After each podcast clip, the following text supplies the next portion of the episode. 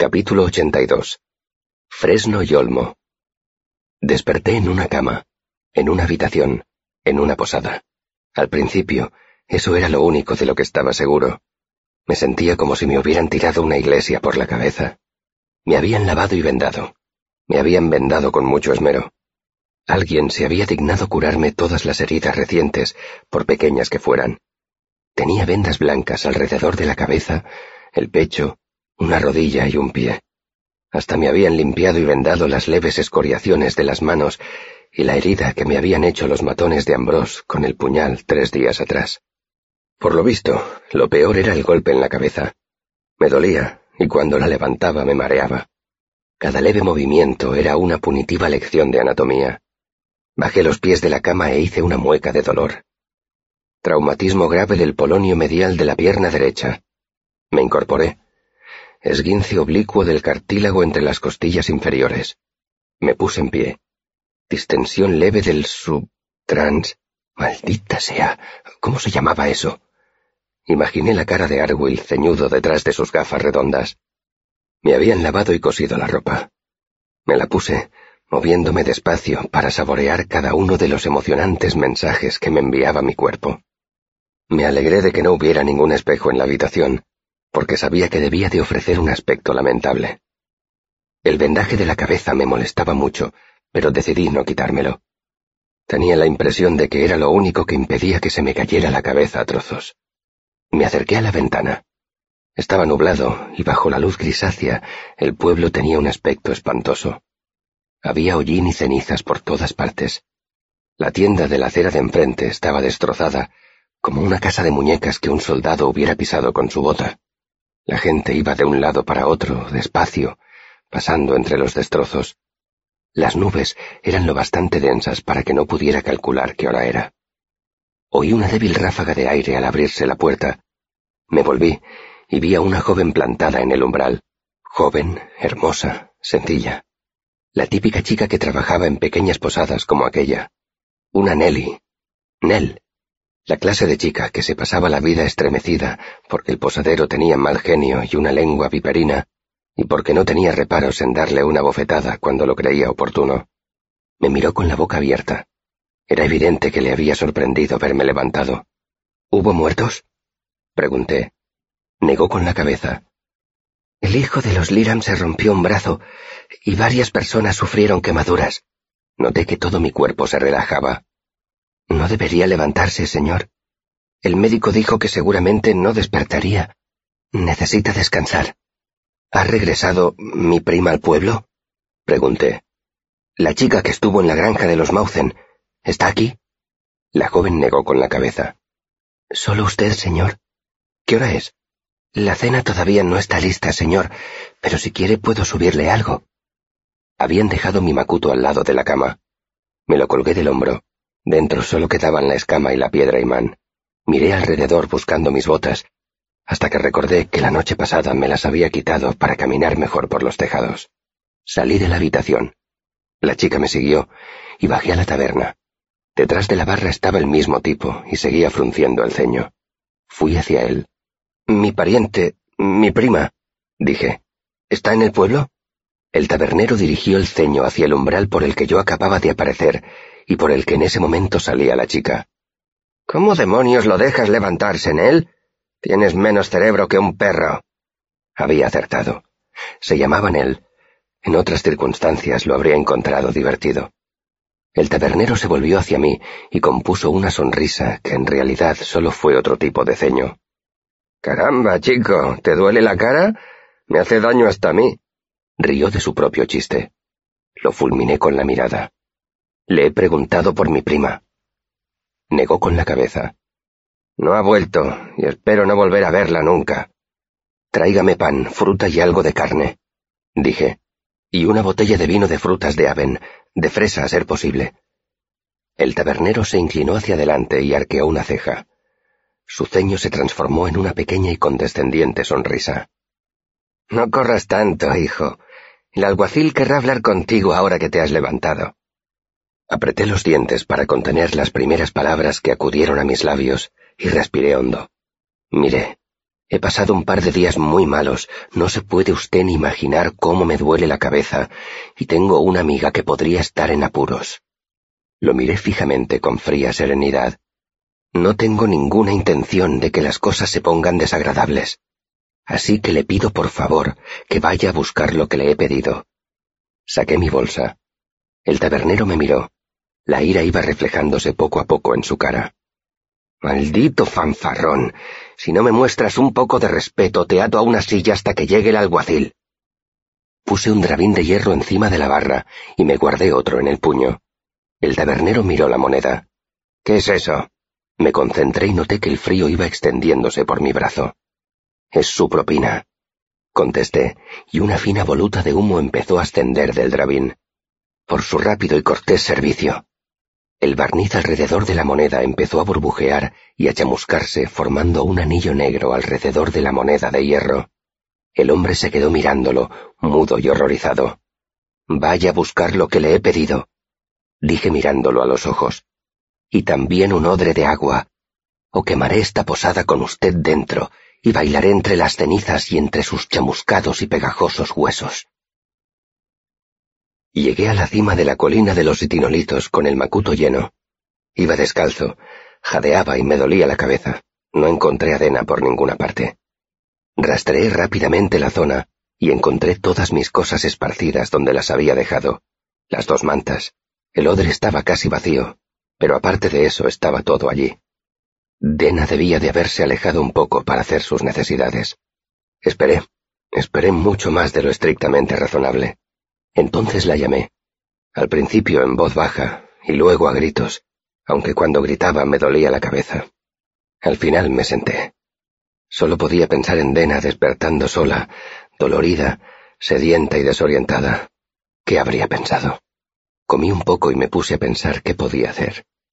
Me planteé abrir la botella de vino, pero sabía que no era buena idea, porque todo indicaba que tenía una conmoción cerebral. Combatí la irracional preocupación de que Dena se hubiera adentrado en el bosque delirando todavía, y el impulso de salir en su busca. Me planteé encender fuego para que ella lo viera y volviera a la colina. Pero no. Sabía que Dena se había marchado, sencillamente. Despertó, vio que yo no estaba y se marchó. Ella misma lo había dicho cuando salimos de la posada de Trevon. No me gusta quedarme donde no soy bien recibida. Todo lo demás lo resuelvo por el camino. ¿Pensaría que la había abandonado? A pesar de todo, en el fondo sabía que Dena se había marchado hacía mucho de allí. Guardé mis cosas en el macuto. Y entonces, por si me equivocaba, escribí una nota explicando lo que había pasado y diciendo que la esperaría en Trevon hasta el día siguiente. Con un trozo de carbón, escribí su nombre en uno de los itinolitos y tracé una flecha indicando el sitio donde había dejado toda la comida que había llevado, una botella de agua y una de las mantas. Me marché. No estaba de buen humor. Mis pensamientos no eran amables ni tiernos. Llegué a Trevon al anochecer. Subí a los tejados con un poco más de cuidado del habitual. No podría confiar en mi equilibrio hasta que mi cabeza se hubiera recuperado un poco. Sin embargo, no me costó mucho llegar al tejado de la posada donde había dejado las botas. Desde allí, bajo la débil luz del ocaso, el pueblo ofrecía un aspecto lúgubre. La fachada de la iglesia se había derrumbado por completo, y en casi una tercera parte del pueblo se apreciaban huellas del incendio. Algunos edificios solo estaban chamuscados, pero otros habían quedado reducidos a cenizas. Pese a todos mis esfuerzos, el fuego debía de haberse descontrolado después de que yo perdiera el conocimiento. Miré hacia el norte y vi la cima de la colina de los itinolitos. Confiaba en atisbar el resplandor de un fuego, pero no vi nada. Me dirigí al tejado plano del ayuntamiento y subí por la escalerilla de la cisterna. Estaba casi vacía. Había unos pocos palmos de agua ondeando en el fondo, muy por debajo de donde yo había clavado la teja a la pared con mi navaja. Eso explicaba el estado en que se encontraba el pueblo. Cuando el nivel del agua había descendido por debajo de mi improvisada obra de sigaldría, el incendio se había avivado. Con todo, había conseguido reducir un poco su avance. De no haber sido por eso, quizá ya no quedara ni rastro de Trevon. Volví a la posada, que estaba muy concurrida. La gente, tiznada de hollín y con aire sombrío, bebía y charlaba. No vi a mi ceñudo amigo por ninguna parte, pero había un grupo de gente reunida en la barra, discutiendo acaloradamente sobre una marca que había aparecido en la madera. El alcalde y el alguacil también se encontraban en la posada. Nada más verme, me llevaron a una habitación privada para hablar conmigo. No tenía muchas ganas de hablar, y después de lo ocurrido los últimos días, no me sentía muy intimidado por la autoridad de dos ancianos barrigones. Ellos podrían haberse dado cuenta, y eso me fastidiaba. Tenía dolor de cabeza y no me apetecía dar explicaciones, y no tenía inconveniente en tolerar un incómodo silencio. Así pues, hablaron ellos, y bastante, y al hacerme sus preguntas me revelaron casi todo lo que yo quería saber. Afortunadamente, en el pueblo no había habido heridos graves. Como el incendio se produjo en pleno festival de la cosecha, no pilló a nadie durmiendo. Había muchos cardenales, muchas cabelleras chamuscadas y gente que había inhalado más humo del conveniente, pero aparte de unas pocas quemaduras y del tipo que se había roto un brazo al caerle encima una viga, resultó que yo era el que había salido peor parado. Estaban completamente convencidos de que el Dracus era un demonio. Un enorme demonio negro que escupía fuego y veneno. Y si alguien tenía la más leve duda respecto a eso, ésta se había esfumado al ser derribada la bestia por el mismísimo hierro de Telu. También estaban todos de acuerdo en que aquel demonio era el responsable de la destrucción de la granja Mauzen. Una conclusión razonable, pese a ser completamente errónea. Intentar convencerlos de otra cosa habría resultado una inútil pérdida de tiempo. Me habían encontrado inconsciente en lo alto de la rueda de hierro que había matado al demonio. El matasanos del pueblo me había recompuesto lo mejor que había podido, y poco familiarizado con la asombrosa resistencia de mi cráneo, había expresado serias dudas acerca de si me despertaría o no. Al principio, la opinión más generalizada era que yo no era más que un desgraciado que pasaba por allí, o que había conseguido arrancar la rueda de la iglesia. Sin embargo, mi milagrosa recuperación, combinada con el hecho de que había hecho un agujero en la barra de la taberna, animaron a la gente a fijarse en lo que un niño y una viuda llevaban todo el día repitiendo, que cuando el viejo roble se había encendido como una antorcha, habían visto a alguien de pie en el tejado de la iglesia. Lo iluminaba el fuego desde abajo, Tenía los brazos levantados, como si rezara.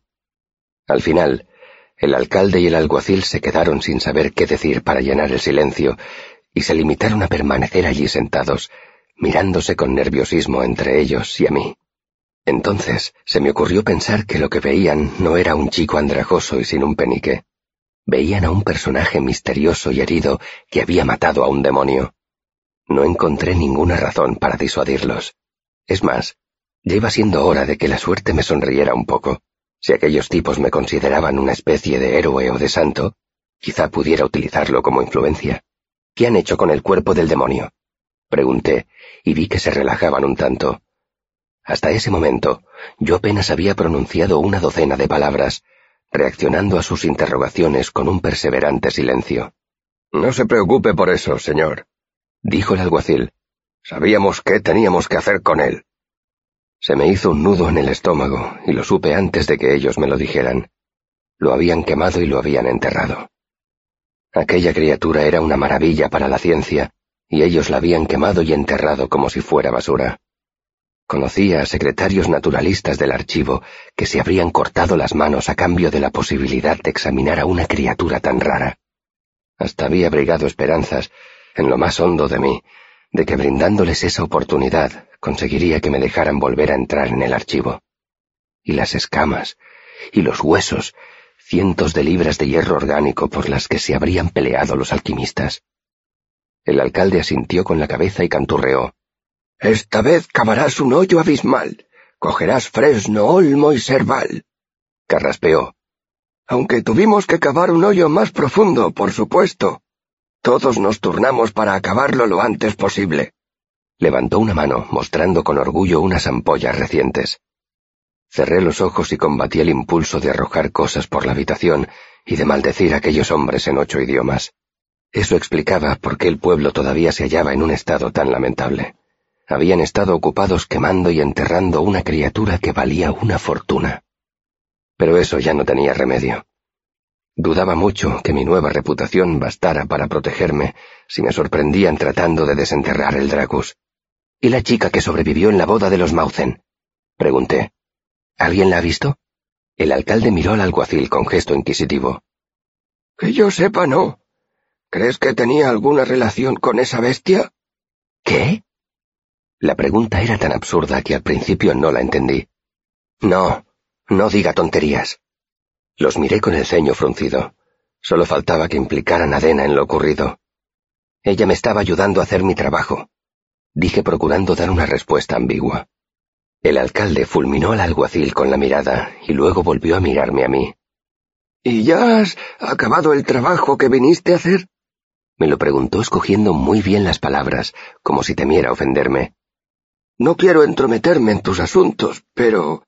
Se pasó la lengua por los labios, nervioso. ¿Por qué ha pasado esto? ¿Estamos a salvo? No sé si están a salvo, pero yo no puedo protegerlos más. Dije, manteniendo la ambigüedad.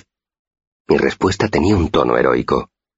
Si lo único que iba a conseguir con aquello era un poco de reputación, más valía que fuera buena. Entonces tuve una idea. Para garantizar su seguridad, necesito una cosa. Me incliné hacia adelante en la silla y entrelacé los dedos. Necesito saber qué desenterró Mauzen en el monte del túmulo. Los dos hombres se miraron como preguntándose ¿Cómo sabe eso? Me recosté en el respaldo y reprimí una sonrisa, como un gato en un palomar. Si averiguo qué fue lo que encontró Mauzen, podré tomar medidas para asegurarme de que no vuelva a pasar una desgracia como la de ayer. Ya sé que era un secreto, pero seguro que hay alguien en el pueblo que sabe algo más. Corran la voz y que cualquiera que sepa algo venga a hablar conmigo. Me puse en pie con soltura. Tuve que hacer un gran esfuerzo para reprimir las muecas de dolor, porque notaba pinchazos y tirones por todo el cuerpo. Pero que se den prisa. Me marcho mañana por la noche. Tengo asuntos urgentes que atender en el sur. Y salí por la puerta haciendo ondear la capa detrás de mí. Soy ru hasta la médula, y cuando ha terminado la escena, sé salir del escenario. El día siguiente lo pasé comiendo bien y durmiendo en mi blanda cama. Me di un baño, me curé las heridas y disfruté de un merecido descanso. Unas cuantas personas pasaron a verme y me dijeron lo que yo ya sabía. Mauzen había desenterrado piedras de un túmulo y había encontrado algo. ¿Qué? Algo. Nadie sabía nada más. Estaba sentado junto a la cama, tonteando con la idea de escribir una canción sobre el Dracos, cuando oí unos tímidos golpes en la puerta. Eran tan débiles que casi me pasaron desapercibidos. Pasé. La puerta se abrió solo un poco, y luego un poco más. Una niña de unos trece años miró alrededor nerviosa y entró en mi habitación apresuradamente, cerrando la puerta sin hacer ruido. Tenía el cabello castaño claro y rizado, un rostro pálido con dos manchas de rubor en las mejillas y los ojos hundidos y oscuros, como si hubiera llorado o dormido poco, o ambas cosas. ¿Quieres saber qué fue lo que desenterró Mauzen? Me miró y luego desvió la mirada. ¿Cómo te llamas? Le pregunté con gentileza. Verinia Greyflock, me contestó. Hizo una pequeña reverencia mirando hacia el suelo. ¡Qué nombre tan bonito! La Verinia es una flor roja muy pequeña. Sonreí tratando de que la chica se relajase. ¿La has visto alguna vez? Negó con la cabeza sin dejar de mirar hacia el suelo. Apuesto algo a que nadie te llama Verinia. ¿Te llaman Nina? La chica levantó la cabeza. Una tímida sonrisa asomó a su afligido rostro. Así es como me llama mi abuela. Ven y siéntate, Nina. Señalé la cama, pues era el único sitio donde sentarse. Nina obedeció y empezó a retorcerse las manos sobre el regazo. Yo la vi, esa cosa que desenterraron del túmulo. Me miró y luego volvió a mirarse las manos. Me la enseñó Jimmy, el hijo menor de los Mauzen. Se me aceleró el corazón. ¿Qué era? Era un tarro muy grande y muy bonito. Contestó en voz baja, así de alto. Puso una mano a un metro del suelo. Le temblaba. Tenía muchas inscripciones y dibujos. Era muy bonito. Jamás había visto unos colores tan preciosos, y algunos de los dibujos brillaban como el oro y la plata. ¿Qué clase de dibujos? Pregunté tratando de mantener la calma. Gente, respondió Nina. Sobre todo gente. Había una mujer sujetando una espada rota y un hombre junto a un árbol muerto y otro hombre con un perro mordiéndole la pierna. ¿Había uno con el pelo blanco y los ojos negros? Nina me miró de hito en hito. Me dio escalofríos. Se estremeció. Los Chandrian. Era una vasija donde estaban representados los Chandrian y sus señales. ¿Recuerdas algo más de esos dibujos? Pregunté. Piénsalo bien. Tómate tu tiempo. Nina reflexionó. Había uno que no tenía cara, solo una capucha sin nada dentro. Tenía un espejo junto a los pies y había varias lunas sobre su cabeza. Ya sabes, luna llena, cuarto creciente, cuarto menguante. Miró hacia abajo pensativa. Y había una mujer. Se ruborizó. Iba medio desnuda. ¿Recuerdas algo más? Pregunté. Nina negó con la cabeza. ¿Y las inscripciones? Era un idioma extranjero. No decían nada. ¿Crees que sabrías dibujarme algunas de esas letras que viste? Nina volvió a negar con la cabeza. Solo la vi un momento, dijo. Jimmy y yo sabíamos que si su padre nos pillaba, nos daría unos azotes. De pronto sus ojos se llenaron de lágrimas. Vendrán los demonios a buscarme a mí también porque la vi. Negué con la cabeza para tranquilizarla, pero ella rompió a llorar. Estoy muy asustada desde que pasó eso en la granja de los Mauzen, dijo entre sollozos. Tengo pesadillas. Sé que vendrán a buscarme. Me senté a su lado en el borde de la cama y le puse un brazo sobre los hombros. Poco a poco sus sollozos se fueron reduciendo. Nadie va a venir a buscarte. Ella me miró. Ya no lloraba, pero vi la verdad en sus ojos. Estaba aterrada. Por muchas palabras tranquilizadoras que le dijera, no conseguiría serenarla. Me levanté y fui a buscar mi capa. Te voy a regalar una cosa, dije metiendo la mano en uno de los bolsillos. Saqué una pieza de la lámpara simpática que estaba fabricando en la factoría. Era un disco de metal brillante, con una de las caras cubierta de complicadas inscripciones de sigaldría. Se lo llevé a Nina. Me dieron este amuleto cuando estuve en Beloran, muy lejos, al otro lado de las montañas Stormwall. Es un amuleto excelente contra los demonios. Le cogí una mano y se lo puse en la palma. Nina lo miró y luego me miró a mí. ¿Tú no lo necesitas? Negué con la cabeza. Yo tengo otras formas de protegerme. Nina cerró la mano. Las lágrimas volvían a resbalar por sus mejillas. Muchas gracias. Lo llevaré siempre encima. Tenía los nudillos blancos de tanto como apretaba el disco metálico. Yo sabía que lo perdería, no enseguida, pero quizá ha pasado un año, o dos, o diez. Era inevitable. Y cuando eso pasara, Nina estaría peor que antes. No hace falta, me apresuré a decir. Te explicaré cómo funciona. Le cogí la mano en la que tenía el trozo de metal y la envolví con la mía. Cierra los ojos. Nina cerró los ojos y recité lentamente los diez primeros versos de Bevalora Sartane. En realidad no era un texto muy apropiado, pero fue lo único que se me ocurrió. El temán es un idioma con un sonido imponente, sobre todo si tienes una buena voz de barítono, y yo la tenía. Terminé, y Nina abrió los ojos. Ya no lloraba. Ahora estás conectada con él, dije. Pase lo que pase, esté donde esté el amuleto, siempre te protegerá. Aunque lo rompieras o lo fundieras, el amuleto seguiría funcionando. Nina me abrazó y me besó en la mejilla. Entonces se levantó de un brinco, ruborizada. Ya no estaba pálida ni afligida, y le brillaban los ojos. Hasta entonces no me había fijado en que era muy guapa. Nina salió de mi habitación, y yo me quedé un rato sentado en la cama, pensando. En el último mes había librado a una mujer de un feroz incendio. Había invocado al fuego y al rayo para librarme de unos asesinos. Había matado a una bestia que podía ser un dragón o un demonio, dependiendo de tu punto de vista. Pero allí, en esa habitación, fue la primera vez que me sentí de verdad como una especie de héroe. Si buscáis una razón que explique por qué me convertí en lo que me convertí, si buscáis un principio, ahí es donde debéis mirar.